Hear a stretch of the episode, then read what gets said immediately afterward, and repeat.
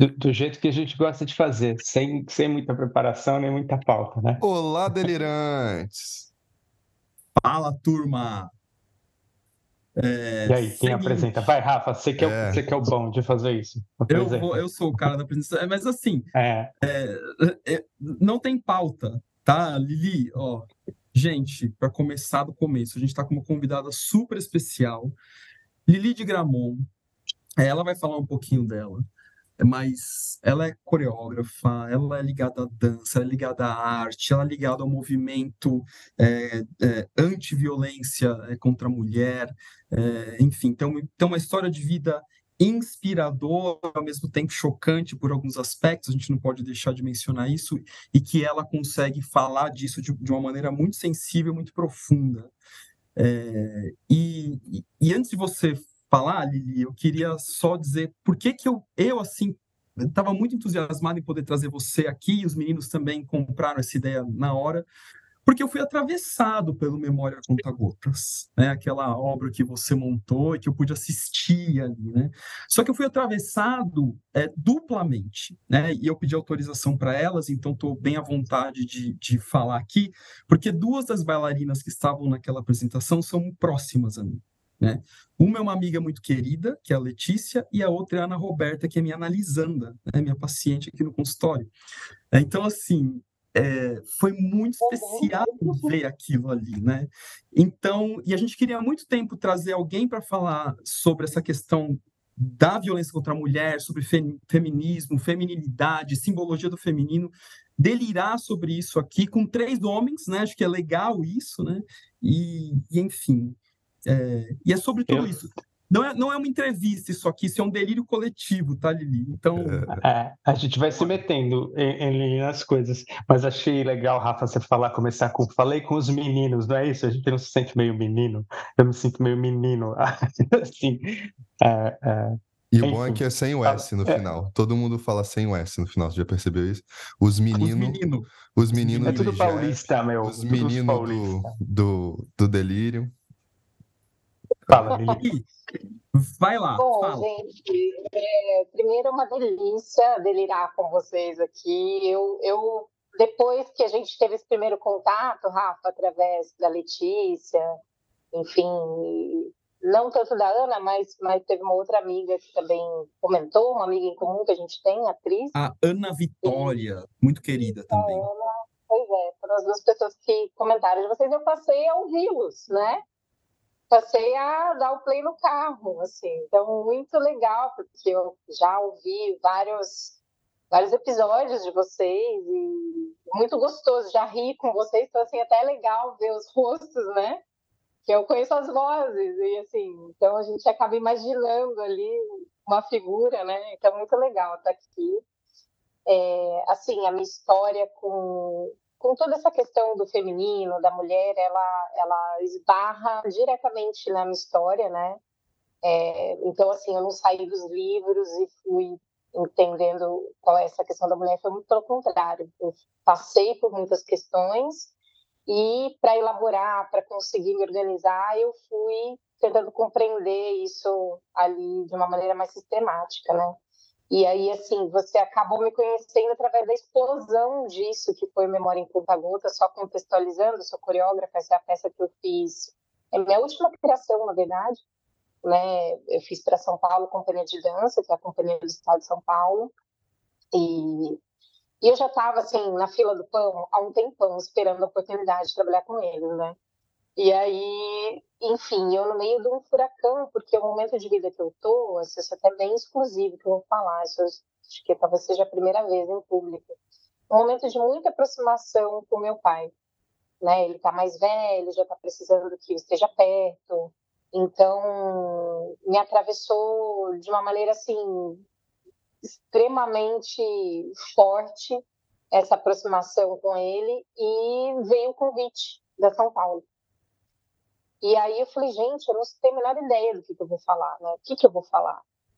E qual é, a, qual é a criação do ano? Como é que eu vou... Enfim, qual é a inspiração? E, e assim, não vinha nada na minha cabeça, absolutamente nada.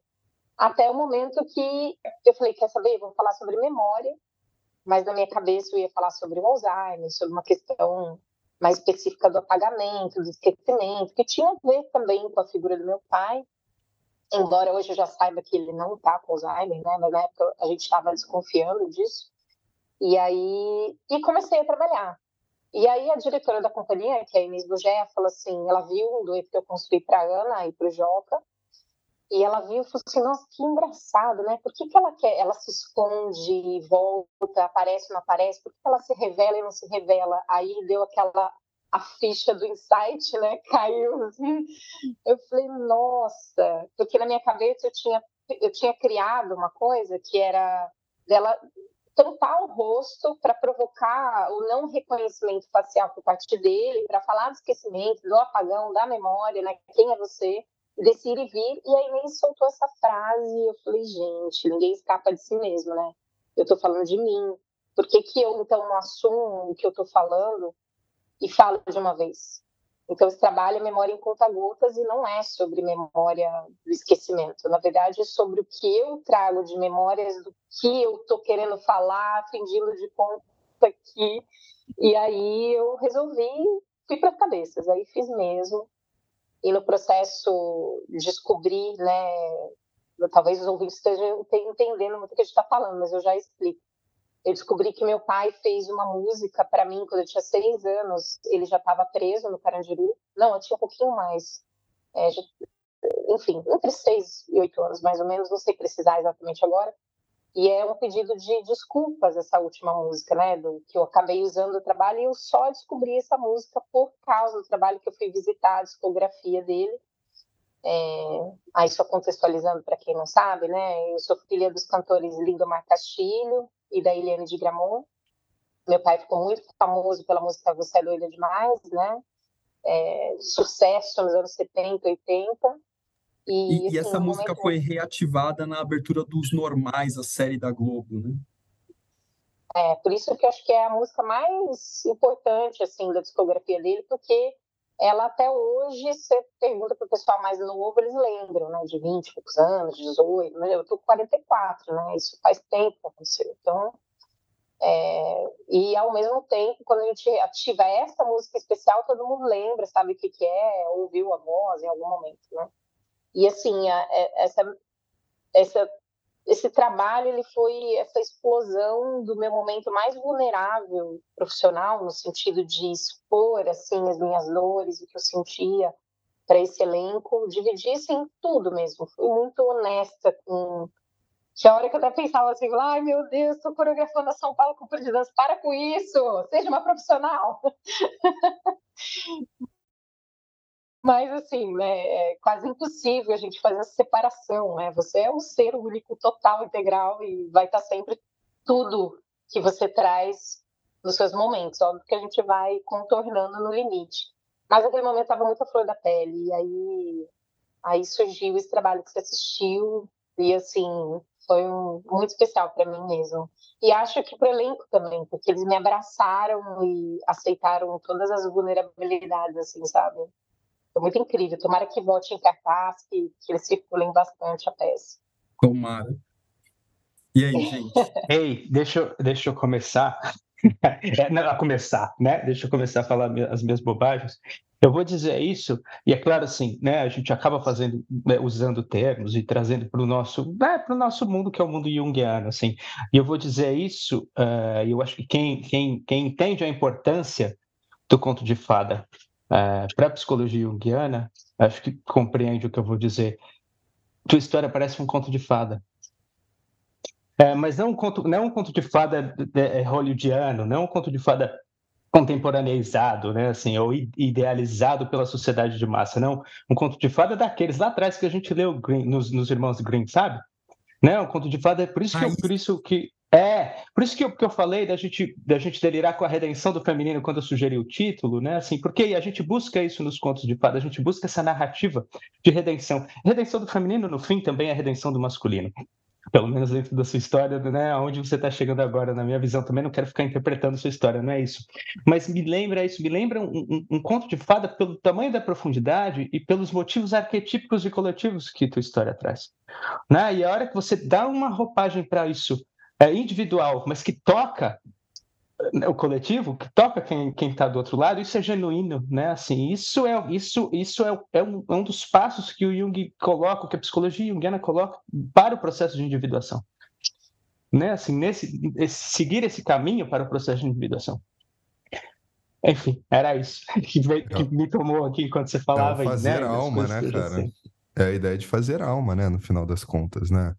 É, eu acho muito bonito isso, esse esse processo todo, porque até nos meus textos, assim, eu tento trazer eu mesmo, né? E o Fernando Pessoa sempre falava isso, né?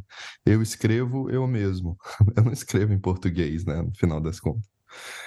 E essa entrega, né? É, é uma coisa que falta hoje em dia. Todo mundo está querendo fazer padrão, fazer regra, fazer o que o outro está fazendo, né?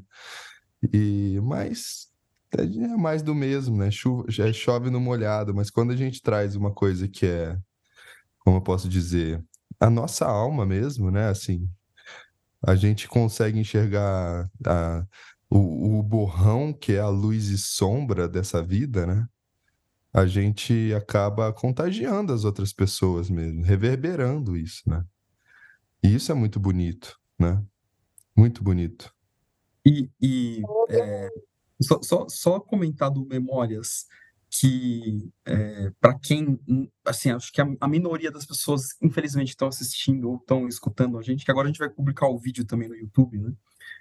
É, não, não, não puderam ver esse, espetáculo e quem sabe a gente ia gravando aqui, a gente reative ele, faça ele acontecer novamente, né?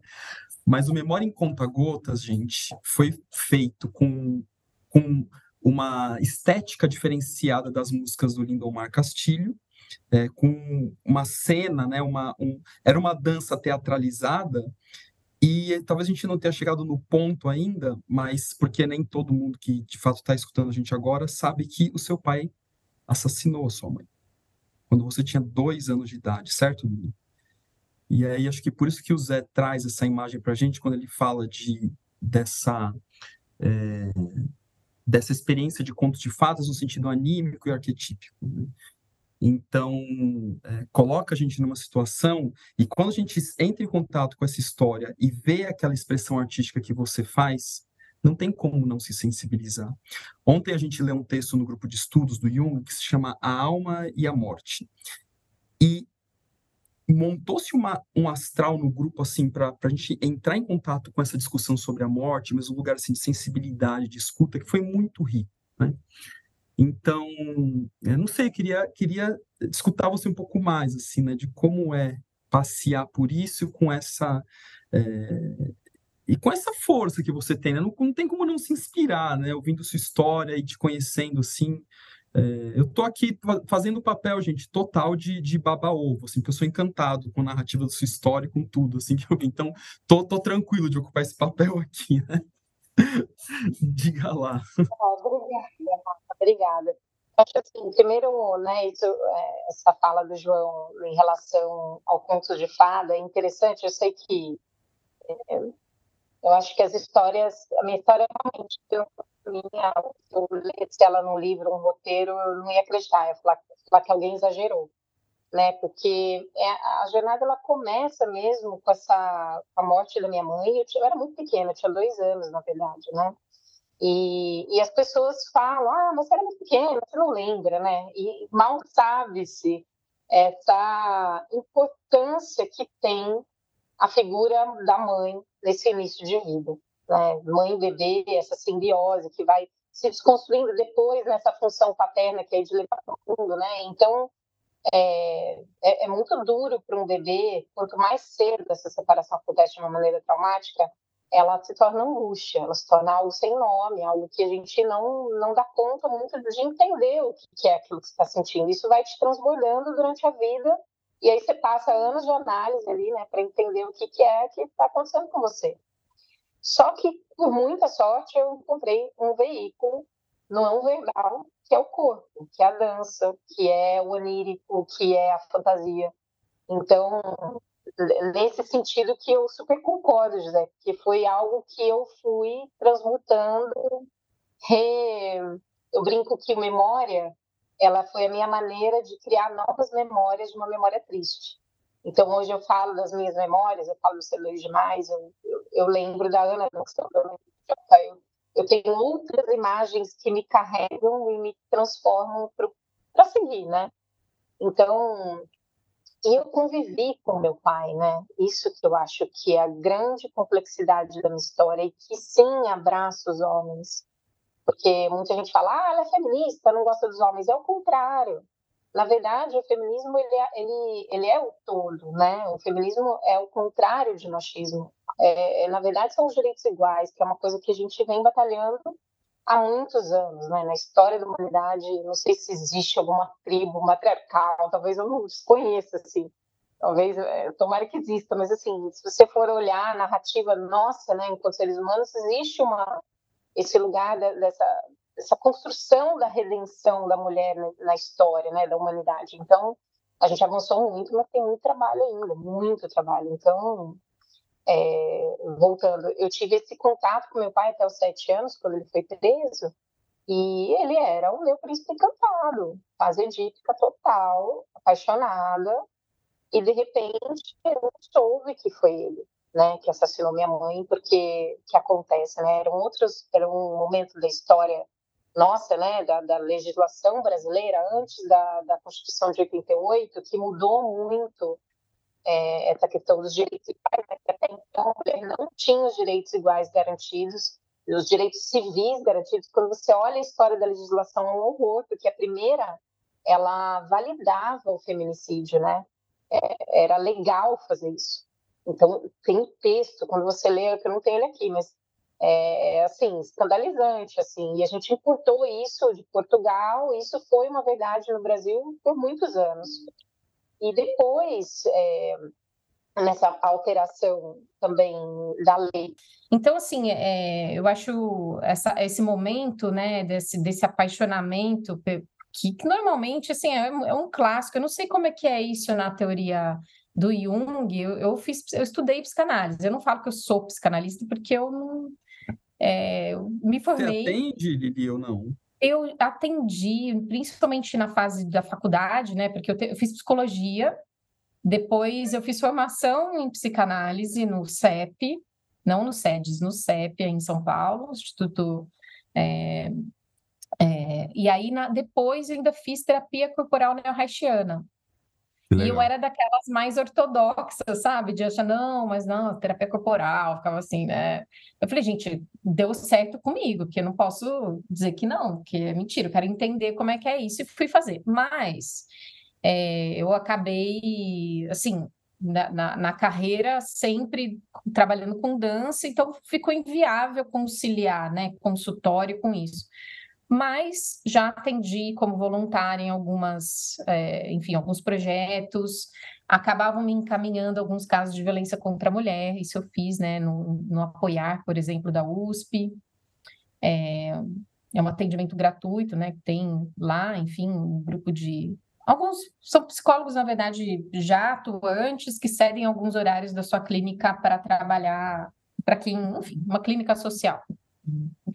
E aí, mas eu senti que não era, eu não, não era demais para mim, sabe? Trabalhar com esse assunto é, vamos dizer, eu, eu, gostei muito quando vocês falaram de supervisão, né, da, da, da, clínica do fracasso, alguma coisa que vocês falaram assim, achei o máximo isso. E, enfim, não, não deu certo. Eu acho que ali extravasava o meu limite, né? Então. A sua expressão estava na, na arte mesmo, na, na dança, no é, eu acho que é, um, é o veículo que eu consigo dar conta de uma maneira melhor, assim, sou mais produtiva para mim e para o outro na arte, falando disso. Agora, é algo que eu gosto muito, né? Sou sempre uma inquieta ali. E, e eu acho que, por isso que eu falo, né? A trajetória, ela explica como cheguei nessa questão da mulher, nessa, na questão até da redenção do feminino, o que, que eu penso hoje, tem tudo a ver com essa trajetória, porque nesse apaixonamento ali pelo meu pai, lá nos sete anos, é o herói que vira o bandido, né? Você passa a amar o assassino da, própria, da sua própria mãe.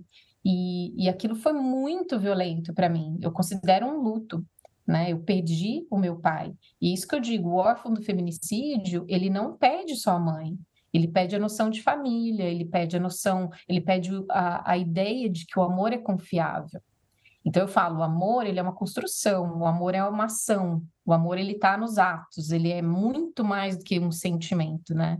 O amor ele é algo que, que se ele não se completa na ação, no naquilo que te faz, né? Para mim, quando você ama alguém, você engrandece esse ser que você ama, só que ao mesmo tempo você se engrandece. Tudo que é diferente disso, para mim, não é amor. Ainda mais depois que eu fui mãe, eu percebi que, cara, amor é você, você se dá inteiro. Não, não, não tem outra opção que o amor, na minha, no meu ponto de vista. Agora, é interessante que essa, essa fala do amor que você traz é muito parecida com, com o que o Val fala, né? O Valdemar Magaldi, que é nosso analista aqui, nós três, né? É. Que o amor é uma ação, né? Não só sobre uma, um sentimento, né?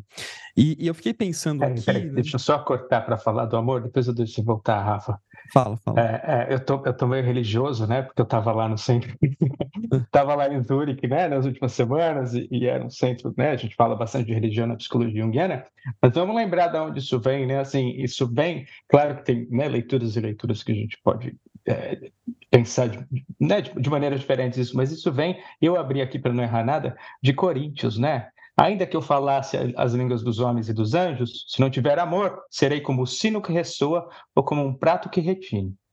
Ainda que eu tenha o dom da profecia, saiba todos os mistérios e todo o conhecimento e tenha uma fé capaz de mover montanhas, se não tiver amor, nada serei. Ainda que eu dê aos pobres tudo o que possuo, entregue o meu corpo para ser queimado, se não tiver amor, nada disso me valerá. Está acabando. O amor é paciente, o amor é bondoso, não inveja, não se vangloria, não se orgulha, não maltrata, não procura seus interesses, não se ira facilmente, não guarda rancor. O amor não se alegra com a injustiça, mas se alegra com a verdade. Falei rápido que só, mas é porque eu sou assim. Ainda tem mais, né? Assim, mas é isso, não, né? Tá não adianta tá nada. Se não tiver. O amor é paciente, tá? o amor é paciente. Adoro ver vocês, ver os rostos falando o que eu escuto. Nos outros achando o máximo. eu, essa, esses dias, né, a gente. tô fazendo um curso de contos de fadas e a gente discutiu lá um, um conto celta que se chama A Criança Trocada. E aí, nesse conto, Assim, eu não vou contar ele inteiro porque vai demorar muito, mas essencialmente é uma, uma família típica, né? pai, mãe e um filho lindo, loirinho, de olho azul, e uma mãe, uma mamãe troll com um filhinho troll com cabelo é, espetado, unha grande, dente para fora, pele esverdeada.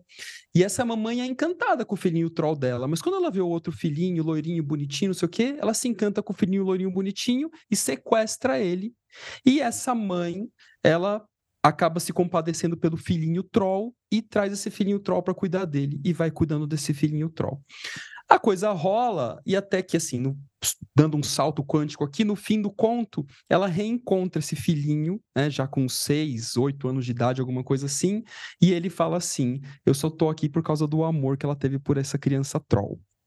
É, e aí, é claro que naturalmente essa imagem vai despertar na gente alguma coisa assim materna. E para mim, né, quando a gente discute isso lá no grupo, e claro que cada um que, que experimenta esse conto vai trazer sua própria imagem, aqui não é uma ideia de dizer o que é certo e o que é errado com relação ao conto, mas a experiência que traz, que eu tô olhando assim, cara, é, às vezes, para a gente poder dar vida para aquilo que a gente ama, para aquilo que a gente deseja, para aquilo que a gente quer que cresça, a gente tem que cultivar aquilo que parece repulsivo, aquilo que parece. Mas cultivar não, não num, num cultivo de perseveração, né? Não é nesse sentido que eu estou falando, mas num cultivo de entrar em contato, de olhar, de conseguir você nutrir nutrir aquilo que parece repulsivo para que ele possa também fazer as transformações, né? E eu não estou falando numa maternidade literal, mas estou falando assim numa experiência de olhar para esse conteúdo sombrio, né? Que me, me traz esse conto. Então, quando a gente olha para sua narrativa e você faz esse movimento, você começa hoje na nossa conversa dizendo, olha, é, eu estou fazendo, revelando aqui, talvez em primeira mão, estou fazendo um movimento de me aproximar do meu pai, é, é muito interessante, né? Pra, é, é, porque acaba também falando: olha, tem alguma coisa aqui que mobiliza, e que parece que essa história que você está contando, por mais que seja uma história sua, parece uma história de todos nós. Porque no fim das contas, todos nós temos que nos reconciliar com os nossos pais, com nossas mães, literais ou simbólicos. É, e a narrativa literal é particular, mas a narrativa arquetípica ela toca todos nós. Então, por isso que se alguém fala assim, ai, não, eu não faria isso, eu não sei o que, não sei o que lá, é, é uma pena, porque não entendeu nada sobre é, estrutura de alma, sobre é, esse, esse, contato com aquele sombrio que nos habita, né? Então é uma pena que isso aconteça. É, por isso que, de novo, né, volto aqui a dizer como inspira a sua, a sua narrativa. Mas, ô Léo, fala alguma coisa aí que você está muito quieto. Eu queria falar, na verdade, é, eu queria lembrar o nome do cara, mas é um... É, aqui, John Donne. Eu já falei dos, do, daquela pergunta que todo mundo faz, por quem os sinos dobram? Ou não? Já? Eu já não lembro. aqui no já, Delírio? Já. Você deve ter falado aqui. já aqui no Delírio, já falou, já. Já, já falou. O amor precisa de paciência, José. Ele tem que, às vezes ele tem que repetir duas vezes. Mas o John fala aí, fala aí, é sempre é, bom. O, John Donne, eu vou, vou encurtar aqui, né? Assim, o John Donne ele estava para morrer, né? E ele tá, ele era um cristão e tudo mais, não sei o quê. E ele ele estava para morrer e ele escutava, ele estava perto de uma, de uma igreja da cidade, a igreja da cidade central, e toda vez que nessa, nessa cidade os sinos tocavam, né, é porque alguém tinha morrido. E, e muitas pessoas na cidade começavam a se perguntar, né, principalmente na casa onde ele estava, que era uma casa de que era para o fim da vida e tudo mais, mesmo assim. E aí as pessoas se perguntavam por quem os sinos dobram. E é muito bonito, né? Assim, é um eufemismo para perguntar quem morreu, né? Quem morreu da cidade, né? E ele fala, né? Assim, ele vai falar assim: somos todos um, né? Se um grão de areia do Brasil, né, for para Europa, vai ser um grão a menos, né? Se a gente for olhar no contexto Brasil-Europa, né? É, mas a Europa também e o Brasil também são um, né? Nós somos uma humanidade, nós fazemos falta se a gente sumir, se a gente morrer. Na verdade, toda vez que alguém morre, e hoje tem gente morrendo, você que está escutando aqui a gente, tem pessoas falecendo. A cada indivíduo que morre, tem alguém morrendo em você também, porque você é uma humanidade e uma parte dessa humanidade está indo embora de alguma forma. E aí ele fala, né? Não pergunte por quem os sinos dobram, porque os sinos dobram por ti, pois somos um. A partir do momento que alguém morre, tem alguém dentro de você que também morre. E eu acho isso muito bonito, assim, sabe? No, é, quando eu li, eu peguei lá de um texto do Hillman chamado Suicídio e Alma, assim, e eu fiquei, por quem os sinos dobram, o Hillman só joga isso e, e sai, sai correndo, sabe? Aí eu tive que buscar, ir atrás, assim, né? É, e aí, fazendo o link, né? Assim, a gente tá falando de feminicídio no Brasil, e, meu, se você pega o, o, os números, você fica surpreendido. Você fala, não, não é possível, isso, isso daí é, é irreal. Não, é real, está acontecendo agora. Sabe? É, se eu não me engano, a cada sete minutos uma mulher é violentada, né? Meu, nós estamos sendo violentados também, né? A cada sete minutos a gente se violenta. Então, por que, que a gente não tem essa consciência? Estou um pouco revoltado ultimamente, gente, essa última semana. É, eu estava vendo umas imagens do século passado de, de desigualdade, eu fiquei. Só pra, mas aqui também eu também trouxe algumas imagens na última aula de, sobre desigualdade, também fiquei meio atravessado assim. Mas é, é claro que tem uma parte nossa, né? É, o feminicídio ele não só acontece literalmente, ele acontece a todo momento que a gente não confronta, nós homens não confrontamos nosso machismo a gente mata a própria alma. Sabe? É que a alma é legal, ela vem encher nosso saco de novo. Mas acontece também, né? Algumas vezes não, viu? Algumas vezes não. Algumas vezes não. É, a gente a queda. fala disso. Ele fala, é, é, a queda, lembra da queda? Desse, da queda do livro, a queda do Camus. Eu faço uma análisezinha sobre a ânima que abandona o cara e fala, bicho, a alma abandona e fala, não, não, não, não, não dou mais conta, se vira. É assim, é claro que tem outras maneiras dessa redenção acontecer, e eu acho que o mundo concreto é uma saída, se a gente não consegue fazer isso, né? Assim, não, não, não tem caminho certo, não tem receita de bolo, né? A gente fala isso o tempo inteiro. Pode ser de fora para dentro, pode ser de dentro para fora, e cada um vai precisar procurar a sua expressão, né? É, mas voltando um pouco, até para deixar a Lili falar mais, né? Assim, é, o que eu achei é, o que eu acho outra coisa que eu achei muito legal, eu fui anotando enquanto se falava, e umas coisas que estavam vindo aqui para mim, é o quanto você coloca o, o, desenvolvimento da consciência, a criação de consciência, é, é, a favor, a serviço do feminino, a serviço da grande mãe e do feminino não não da mulher, assim, pelo menos na minha visão, tá? É claro que é a mulher que sofre isso literalmente, é a mulher que sofre muito mais isso na concretude. Mas, Mas Zé, minha, gente... minha visão é parecida com a sua. Eu não acho que o que ele faz é a serviço da mulher literalmente, isso, é serviço do não feminino. É, é, é serviço Eu do feminino. também. É, é, é. É claro que assim, a gente passa por um lugar perigoso quando a gente fala isso, porque é isso, quem sofre na concretude, a maioria das pessoas que vai sofrer na concretude na carne, a grande maioria é a mulher. Né? Mas, ah, e como o Léo estava falando, a cada uma que é violentada, a cada uma que é assassinada, a nossa própria alma talvez abandone a gente um pouquinho. Né? Assim, fala, cara, vocês precisam fazer alguma coisa para mudar isso, né? A gente, aqui, a gente como coletivo, né? Sim, e, e, e eu, estou com o Neumann nos últimos tempos, assim, uma, uma, coisa que o Neumann fala que é, que é muito legal, assim, eu tenho repetido isso em vários lugares diferentes, o Neumann fala, a criação da consciência, que é uma energia yang, que é uma energia masculina, que é uma energia fálica, ela vem do feminino, ela vem da grande mãe. Então, a, a, é, esse, esse, essa energia fálica, esse masculino, ele devia servir à totalidade, né? A grande mãe. Eu passei por, um, por uma coisa, por um trecho interessante da mitologia grega, não vou falar muito disso agora, mas até Zeus teme as moiras. Ele tem medo.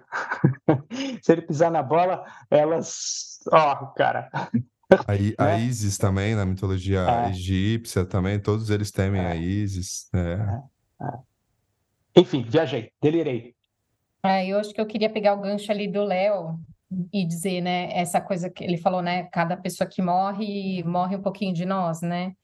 Mas eu acho que uma, uma no, no mesmo, com o mesmo grau de importância, eu sinto que, que essa mesma pessoa também vive, né? E eu acho que isso foi algo que me manteve firme, porque eu, eu minha mãe faleceu, mas eu, eu não lembro, mas eu sinto o quão intenso e importante foi essa relação. Então, ela vive em mim, de alguma maneira, né? Ela também sou eu. E, e mesmo meu pai, depois que, que sumiu da minha vida, que teve esse corte, essa ruptura, né? Como eu estava dizendo, é, muita gente não entende por que, que eu convivi com ele até os sete anos, né? E questiono, inclusive, minha avó, como assim? A avó dela deixou, que eu fui criada pela minha avó. Mas, como eu disse, foi antes da Constituição de 88, então as mulheres, olha só, a redenção do feminino aí na prática, na carne, né? Que nem eu estava dizendo. É, as mulheres que acusavam os maridos de violência doméstica, que abandonavam suas casas para não apanhar mais ou não morrer, elas simplesmente eram entendidas como abandono de lar. Então, elas perdiam a guarda dos filhos. Elas, elas, elas tinham que optar ou ficar apanhando na casa para cuidar desses filhos, ou sair e perder os filhos para sempre para essa pessoa normalmente violenta. Tem muitos graus de autores de violência, nem sempre os filhos também sofrem a violência física, outros sofrem em geral, são perversos. Tem os que são homens acima de qualquer suspeita, que, que socialmente para os filhos são perfeitos e para a mulher, só para a mulher, são autores de violência. Então, assim, as configurações são muitas, né? Cada história é única, mas tem um padrão. Então, é, de alguma maneira, esse, como meu pai era o homem acima de qualquer suspeita, ele foi um bom pai. Aí uma vez eu ouvi, né? Mas, ah, bom pai, mas um pai que, enfim. Mas é, é, é muito difuso até de falar sobre isso, porque é muito complexo. E aí, mas para mim ele era um pai maravilhoso, pai herói, pai maravilhoso, e que num, em determinado momento ele se torna aquela outra pessoa, né? Enfim, então, é, mais o lado bom dele, de alguma maneira, ficou em mim. Ele viveu em mim, né? E minha avó, quem me criou, ela teve um câncer, eu estava com 15 anos, aí foi o terceiro luto. Então, foi um, aos dois, aos sete, aos 15. E aí eu digo assim, foi um abismo sem fim, né? Realmente, aquele momento é, de, de cisão com a própria história, com sentir, né? Uma blindagem absurda anestesiada pela dança. Então, e aí a própria dança foi me permitindo dar voz àquele não dito, aquela coisa não, não nominável que eu sentia, porque aí eu, enfim, foi um momento muito é, de morar com várias tias, algumas que eu chamo de mãe, e aquela, aquela confusão, você tem várias mães, mas não tem nenhuma, né? Porque ser mãe, de novo, é muito para além de você falar mãe. É o que eu falei do amor, é ação. Mãe é a maternagem é pode ser exercida por um homem, né? A gente sabe, né, das funções materna e paterna, não é diferente da, da figura, né?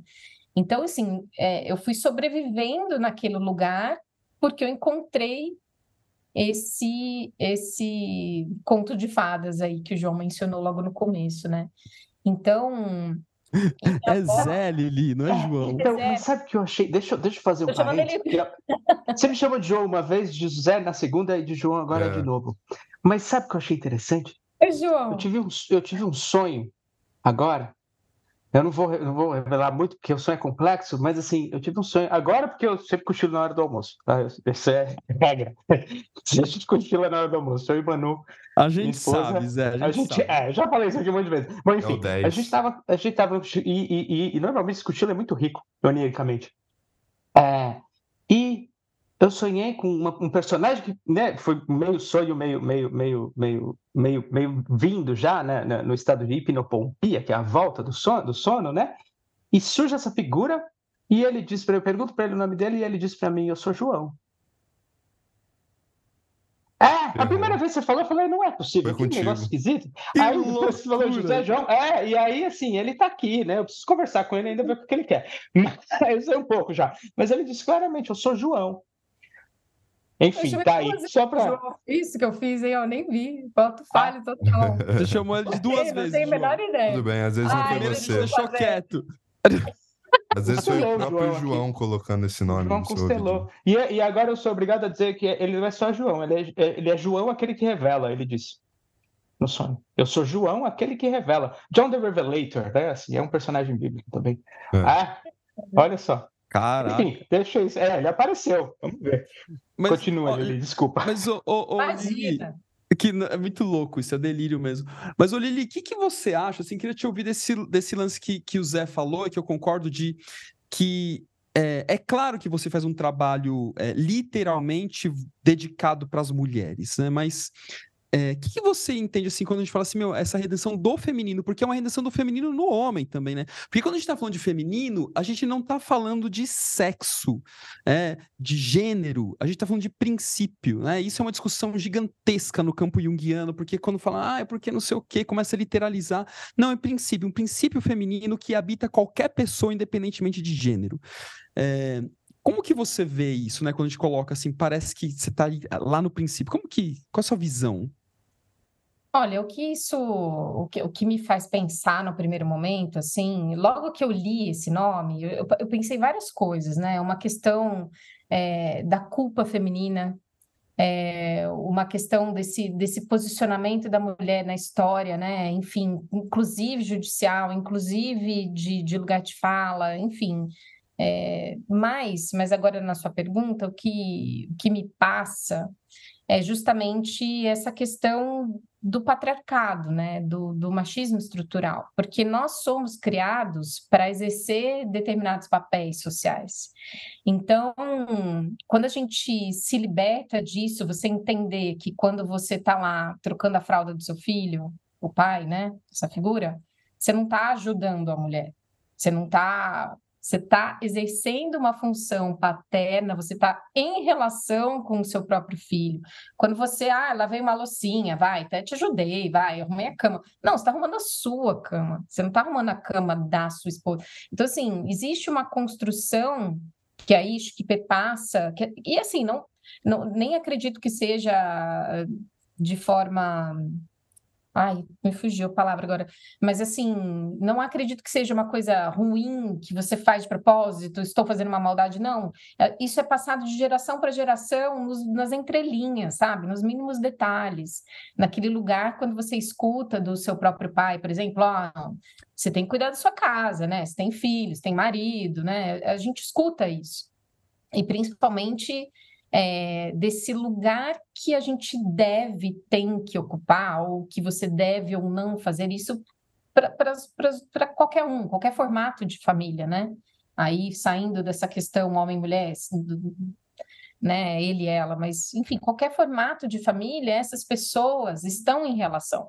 Então, é, nesse lugar, eu acho que é uma libertação total, social, mas que exige uma desconstrução profunda daquilo que a gente aprende que é certo e que é errado, daquilo que a gente aprende o que é o amor, ou o que deve ser feito, ou que imprimem algumas religiões no sentido bíblico, né, né? enfim, não filosófico. É, é da, dogmático, né? Dogmático, essa é a palavra boa.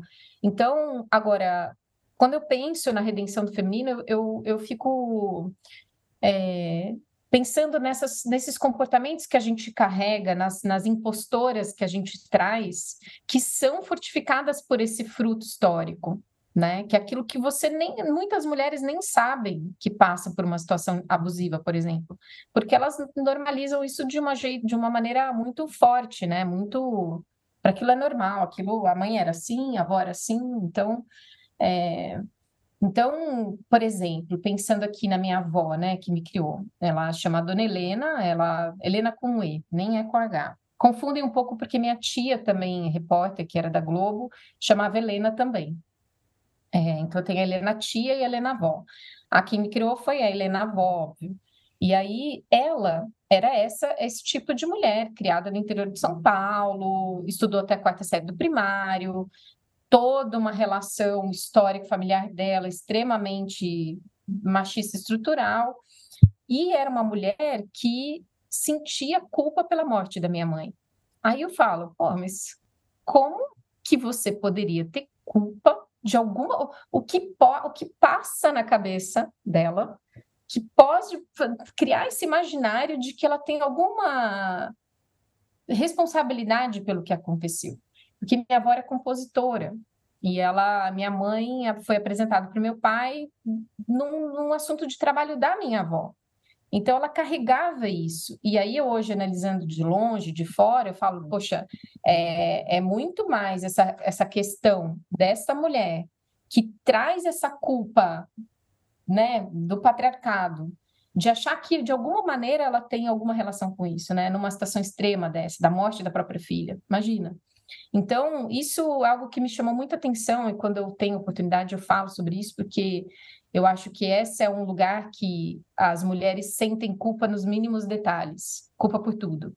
Né? Ah, vou, eu, sei lá, vou fazer aqui um, uma, um delirando com vocês. Nossa, eu preciso, não estou pronta, não estou preparada. O que, que eu preciso ser além de mim mesma para estar tá nessa discussão, né?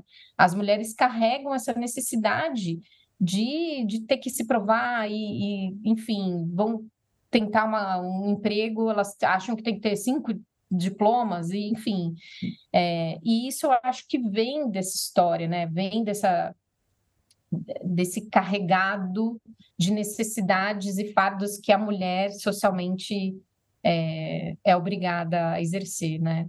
E claro, Lili, é, é, só, só queria fazer um complemento assim. Aí acontece um fenômeno junto a isso que você está falando, que eu sei que eu vou levar tomatada, mas é bom que eu tô aqui com você, que aí você dá, você coloca no lugar isso que eu vou falar.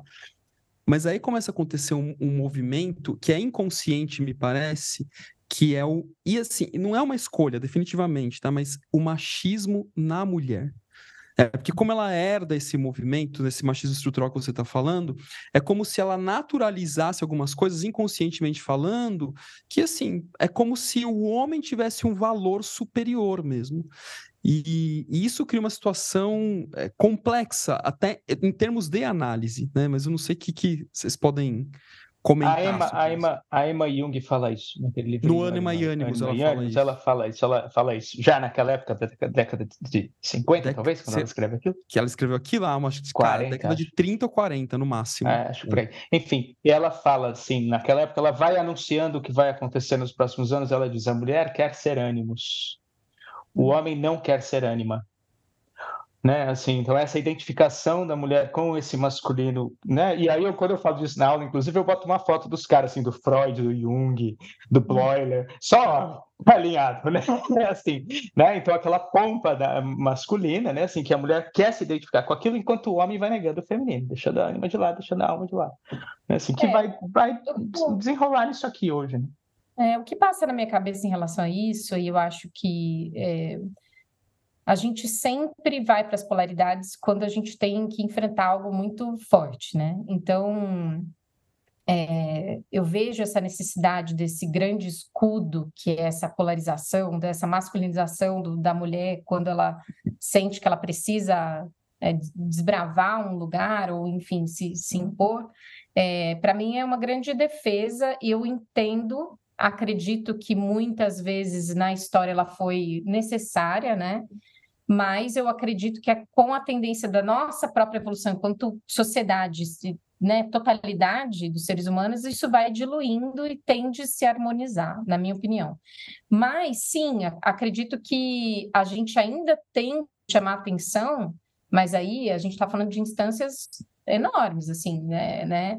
Mas nos chamar e nos policiar para entender que essa potência do feminino não está na masculinização não está nessa idealização masculina, ao contrário.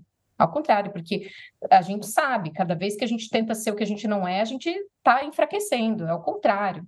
Né? Então, é uma potência que não é real, ela é ela é falseada, né? Então, isso não é potência, isso é qualquer outra coisa menos potência. Então, mas eu sei, principalmente no ambiente corporativo, é, né? Eu participei do grupo do Mulheres do Varejo, discuti muito com elas, assim, acabei me aproximando de vários tipos de grupo de mulheres, né? E essa é uma questão para elas, né? O quanto elas tiveram que pensar na roupa que elas iam trabalhar, é, principalmente as mulheres do judiciário, né? Ah, eu até, nossa, foi até essa semana agora. Conversei com uma, enfim, uma amiga que é advogada e ela contou, no início de carreira, eu sou baixinha, eu tenho uma cara de criança, ela hoje é uma mulher, enfim, né, super sênior, mas ela falou que no início da carreira ela teve que modificar a maneira que ela se vestia, policial, que ela fazia enquanto gesto corporal, ela teve que se conter, né? E aí, eu acho que tem um outro exemplo, não sei se vocês assistiram o, é, a série que, que conta um pouco sobre a Xuxa, e aí tem uma fala da Marlene Matos é, muito interessante. Eu, eu vi, eu vi o primeiro episódio, uma coisinha assim só, mas muito por é, cima. É, eu acabei assistindo porque eu estava tava curiosa, assim, para saber um pouco mais, né, sobre isso. Enfim, tem minhas críticas, nem acho que é tão incrível, mas eu acho que isso, para mim, foi algo bem impactante quando ela fala né, que, é dessa brutalidade da maneira com que ela administrava as coisas, porque ela está ali sofrendo as críticas, né? E ela fala, mas na minha época não tinha outro jeito. E aquilo deu um plim para mim. Eu falei, não, ela, ela, tem razão. Como que uma mulher, na posição dela, né, de chefia, num mundo extremamente masculinizado, televisivo, machista, totalmente machista, numa época que teste de sofá era, assim, praxes, né? Enfim. Então, como que ela poderia ser diferente, né? É, existiria uma maneira para aquele momento da história? A gente está falando de um de outro, nós estamos num lugar de extremo privilégio, né? De fala hoje né? Até por poder estar tá aqui falando pela internet um assunto que, que não tem, vai, não tem um patrão, né? Não tem ali um cara que vai lhe podar essa. É, enfim, então, estou comentando isso porque aquilo ficou para mim, né? Fiquei, ficou ressoando na minha cabeça. E ela nem por um momento falou: olha, é, realmente, não, eu não fiz nada disso. Ela foi assumindo a, as acusações ali de uma maneira, né? Uma coisa ou outra não, mas enfim, não é o caso, a, a, o todo, né? Estou pegando o todo. E ela foi falando, sim, sim, eu fiz isso, sim, mas como que eu faria diferente naquela época? Não teria outro jeito. Então, né, eu acho que isso, que isso a gente está no momento de, de evolução, as mulheres, elas tendem a, a a trazer de volta, né? Que eles chamavam, ah, vamos empoderar a mulher. Ninguém empodera ninguém. A mulher já tem poder dentro dela. Ela é poderosa, sim, ela só esqueceu. Então, a gente só Boa, ajuda essa... a cobrar a potência dela. Eu, eu gostei dessa legal, fala. Legal, legal. Ei, gente, peraí. A gente está, infelizmente, caminhando para o final. Daqui a pouco a gente vai a, a, acabar. Eu acho acabar, que a gente é. precisa começar a dar, a dar um fechamentozinho. Eu vou, eu vou fazer minha última fala aqui. Na verdade, eu vou trazer a Von Franz. Descobri uma coisa interessante sobre a Marie-Louise Von Franz, que ela é, era para ela para ela estar tá, texto, textos dela era para estar tá no livro Sincronicidade do Jung com Pauli. É, era para era para ter texto dela junto no livro, mas exatamente por uma questão é, machista, não entrou. É, diz, parece que tinha alguma coisa, o Paulo tinha alguma coisa por ela, rolou um negócio assim e ela não deu bola, eu não sei direito a história, mas eu sei que era para ter texto dela lá e não rolou por questões relacionadas a isso, assim, Cara, foi deixada o... de lado. O Mysterium, ela escreveu praticamente sozinha, Mysterium com Jung, e tá ali, Cid é. Jung, e aparece o nome dela lá no, no, no na, no, na bibliografia, é. mas na capa é Jung. É, e eu li agora um livro, cara, que esse aqui, ó, acabei de ler, chama Reflexões, se não sabe em português ainda, até que eu mostrei para vocês, Reflexões sobre a vida e os sonhos de Jung, pela Aniela Jafé. E aqui, cara, tá revelado a, a, a encrenca que foi, sonho, é, é, é, como é que é o nome? Sonhos em português? Sonhos e reflexões. Sonhos e reflexões. Foi uma encrenca danada. E até hoje tem manipulação para parecer que foi o Jung que escreveu, mas foi ela. Foi ela que escreveu. Ela escreveu a partir das entrevistas que ela teve com ele, então ela também foi deixada de lado, né? Assim, então tem algumas coisas que vão sendo redimidas, né? Assim, e, eu quero inclusive a... escrever um artigo sobre isso, porque e tem a cara, própria é Spielheim também, né? Spielheim foi deixada de lado pelo Jung, pelo Freud e pelo o Piaget, é. né? Então, assim, é. tem muita coisa aí que. Camille Claudel, a lista é gigante, né? A, é. é. O Rodin, várias esculturas, segundo aí, enfim, são dela, ou parte do trabalho dela, né? Da Camille Claudel. Não sei se vocês conhecem, tem até um filme legal que é, é, bacana de assistir, mas enfim, a história é cheia de apagamento do feminino, né? A Marie Curie também, que é. Agora, o que, o que é interessante aqui, só para fazer um, né, um balançozinho, assim, o Jung insiste nas cartas o tempo inteiro que ela tem que aparecer como autora. Foi a, a, a publisher, a editora, que não, que, não, que não deixou. Ele insiste, tem as cartas no livro, né? Tem, então as cartas e o Jung dizendo, dizendo, dizendo, dizendo, dizendo, ele morre. E só vai ser publicado dois anos depois da morte dele. E aí os caras aproveitaram, deitaram e rolaram. Né, assim. Mas nas cartas eh, tem, tem um registro dele dizendo ela é a autora do livro. Né? Enfim, mas aí eu quero trazer uma, uma, fala da, da Von Franz, ela fala assim, que é no, no uh, não, é nesse outro texto aqui, não é no, no, no, no, Mistério Cognitivo. Ela fala assim, a cognição vespertina, a cognitio vespertina, é uma espécie de sabedoria científica, pela qual o ego arrogantemente assume que o ego sabe, que o ego tem. E aí, quando a gente fala dessa cognição vespertina, é, é a luz do sol, é a cognição vinda né, dessa imagem solar. Aí ela continua. A cognição matutina, a cognição matutina, ao contrário, é se tornar iluminado com sentimento e reverência. A cognição vespertina resulta de um esforço do intelecto, e a cognição matutina, ao contrário, é dada para nós através da Sofia, da sabedoria feminina. Essa é a nova consciência, ela fala. Que bonito demais. Assim. Muito bonito. bonito. Acabei. Muito bom. Olha, é... cara, daria para ficar horas e horas e horas e horas falando aqui com a Lili, né? Porque é, um, é, é muito massa, assim, poder escutar as histórias, as perspectivas. E, e, só, talvez só antes da gente fechar, Lili, seria legal você falar da fundação que a gente não falou, né? Comenta rapidinho, né, da fundação. É, Eliana de Gramont, não é? Que, que trabalha ah, em... é, Não é uma fundação, não. Na verdade, é uma, é uma casa vinculada à Prefeitura de São Paulo. É, ela é uma política pública. Ela é uma casa, é o primeiro CRM do Brasil, que é o Centro de Referência Mulher.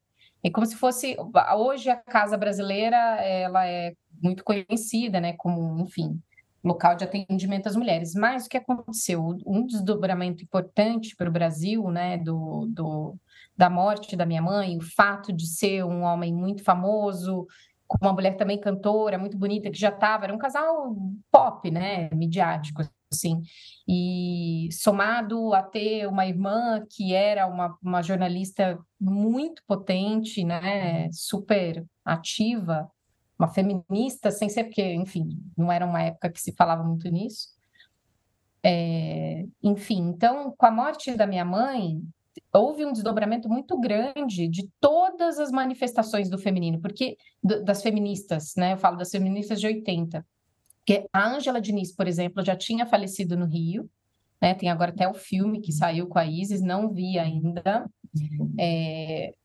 Mas o Doc Street já tinha sido absolvido em primeira instância. Aí aconteceu a morte da minha mãe, aí pegou fogo o movimento feminista, porque justamente pela, pela essa por toda a repercussão que tinha um cara como meu pai ter feito o que fez, né? E assim, para quem não sabe, ele ele assassinou minha mãe no meio de um show. Minha mãe estava cantando no palco João e Maria do Chico Buarque. E ele entrou no meio do show e atirou com o público. Então, assim, isso também é mais um fator muito impactante dessa história né? Ele foi preso em flagrante, foi amarrado pelo público numa árvore nos jardins em São Paulo. É uma história horrível, na verdade, né? Muito, é, nossa, monstruosa, assim, quando eu imagino, quando eu vejo fotos da, da época. Mas isso deu a visibilidade necessária para que tanto a, a manifestação Quem Ama Não Mata, que é mineira, Quanto à manifestação do SOS Mulher, que é paulista, e tem outros grupos também que eu não estou citando, sabe? Porque a gente tende a apagar as memórias né, do Brasil, dos movimentos. Mas eram muitos grupos. Só que o fato da, do, do meu pai ter feito o que fez, da maneira que fez, no momento que fez, ajudou no Doc Street ser condenado depois em segunda instância. E sim, porque ele tinha pego dois anos de prisão né? Dois anos, ou assim, enfim, não sei, era uma pena muito leve, como se ele tivesse roubado um carro, né? Alguma coisa assim, equivalente a isso. E aí ele foi condenado em segunda instância. Enfim, então, quatro anos após a morte da minha mãe, meu pai foi condenado, aí o DOCA já tinha sido condenado, o movimento feminista lotava a Consolação de São Paulo, para quem não conhece, uma avenida larga, comprida, então, assim, é, minha tia ajudava aquilo ir para mídia, então, ah, vai ter manifestação tal dia, tal hora, todo mundo ficava sabendo, e as mulheres iam, mulheres de tudo quanto é classe social, enfim, é, mulheres que eram da, da área, mulheres que não eram da área, donas de casa, enfim, você olha as fotos, é algo bem impactante, assim, muito importante para o Brasil. Meu pai é condenado. No ano seguinte, essas mulheres que faziam parte do SOS Mulher, e tem uma curiosidade muito legal, porque eu entrevistei elas, eu quis conhecê-las, né? Entrevistei. Bati um papo e fiz um monte de perguntas.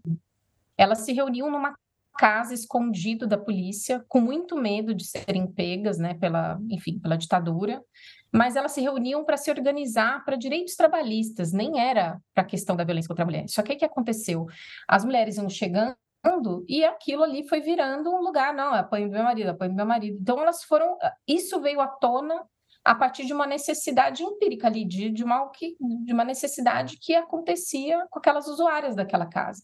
E aí acabou reunindo psicóloga, advogada, enfim, um grupo de mulheres de diversas formações, e elas começaram a se organizar. Então, elas estavam na cabeça daqueles movimentos das manifestações da minha mãe, e quando meu pai foi condenado, boa parte desse grupo foi convidado a montar as primeiras políticas públicas para as mulheres. E a primeira delegacia da mulher foi montada em 1984, não, mentira, 1985, meu pai foi preso em 84, no ano seguinte montaram a primeira política pública no estado de São Paulo, né, instância estadual, e aí, olha só que doido, elas começaram a trabalhar e falaram, pô, só denúncia não adianta, porque a gente não consegue retirar a mulher do ciclo de violência. E aí a necessidade da análise, da terapia, da profundidade, do olhar complexo que é, o que, que faz você ser o que você é, o que, que te faz se manter numa relação abusiva, o que, que você faz, porque não adianta pensar que é só é unilateral, não é. Existem muitas questões que te levam a permanecer ali, pode ser econômica, psicológica, enfim, enfim, milhões, milhões de, de problemas, e naquela essa questão também de perder a guarda dos filhos, que também era um fator muito, muito é, impactante para as mulheres, né? E aí, quando elas perceberam que a denúncia não era suficiente, elas se organizaram para montar a segunda política pública, que foi a Casa Eliane de Gramont, que é o primeiro CRM, a primeira vez onde elas reuniam assistência social, assistência jurídica e assistência psicológica no mesmo lugar para mulher em situação de violência. Porque elas entendiam que o trabalho tinha que ser processual. É muito bom falar isso para vocês, que vocês vão me entender assim, uma velocidade da luz, né? O trabalho nem sempre é assim. Às vezes eu tenho que explicar o que é esse trabalho processual. Entende? Ela prepara a mulher para denunciar. Né? Durante a pandemia, teve uma campanha de ai, denuncia online a situação de violência. Aquilo, para mim, é terrível. E vou ter que dizer: a campanha do xizinho vermelho na mão, para mim, também é suicida, é alvo. Você bota um X vermelho na sua mão, o cara pega, você se ferrou. Desculpa o palavreado, mas é isso mesmo. Então, a, a a campanha, se eu não me engano, que é canadense, que é o gesto, fecha o dedão e aí agrupa os dedos, né? Uhum. Não sei se escrevendo assim é suficiente para o pessoal entender, mas é uma campanha silenciosa, não tem prova de que você pediu ajuda. Então, é, tanto a denúncia sendo feita sem um posicionamento de, de análise de risco de vida dessa mulher, quanto você fazer o xizinho na mão e levar na farmácia, é perigoso, porque se ele pegar e você não conseguir ajuda, você pode morrer. Aumenta a sua probabilidade de Com morte, você aumenta o seu risco, né, de violência. Então, a Casa Eliane de Gramont, ela foi a primeira do país, sofreu um apagamento gigantesco por questões políticas, né? Ah, porque quem é que fundou? Foi o Partido X. Às vezes eu falo isso e o pessoal escreve embaixo, ah, é, faz o L, faz não sei o que lá enfim, querendo dizer que eu voto para XYZ. E, honestamente, eu, eu até tento trazer uma, uma posição suprapartidária, porque eu não acredito que uma política pública é de um partido, eu acredito que uma política pública é da população. Ela é uma conquista da, do movimento social feminista da época. Então, assim, ela é nossa, ela não é de partido. Então, não independe para mim. Infelizmente, a casa ela foi deixada de lado por isso, mas ela foi pioneira no mundo. Ela preparou pessoas que vieram da Argentina, do próprio Canadá, estudar nessa casa, estudar o que estava sendo feito lá. E hoje o pessoal replica isso, ah, Casa da Mulher, ah, Casa da Mulher Brasileira, ignorando que foi um conhecimento construído a partir da prática dessas mulheres dos anos 80. Então, eu acho assim, super um apagamento por, por enfim, por poder, né? Não para o desenvolvimento de, de algo que é para nós todos, né? Isso tem a ver, sim, mulheres julgam umas às outras desde sempre. Isso, assim, por favor, mulheres estão me ouvindo, não julgue sua coleguinha, não faça isso, né? Porque isso é uma inverdade. Na verdade, é, eu acho muito interessante um movimento. Eu vou dar um exemplo prático. Eu estava num, numa live também sobre o assunto, violência contra a mulher, e alguém falou assim: Ah, coitado do fulano, quem, quem foi a sacana, a sacana da história foi a Mariana Ferrer. Então, assim, tinha um homem defendendo essa. Enfim, não estou nem entrando no, nessa história com profundidade, mas, assim, dando esse exemplo, e o que eu quero dizer? Era um homem defendendo outro homem, né, perante um assunto XYZ. Então, é, é isso que eu sempre digo para as mulheres, né? A gente precisa entender que julgar umas às outras faz parte do pensamento machista estrutural. Total. Defender um homem que é autor de violência, um homem que defende o outro, ah, mas coitadinho, ele faz parte de um de um, um maneirismo, algo que a gente aprende a ser assim, né? É, enfim.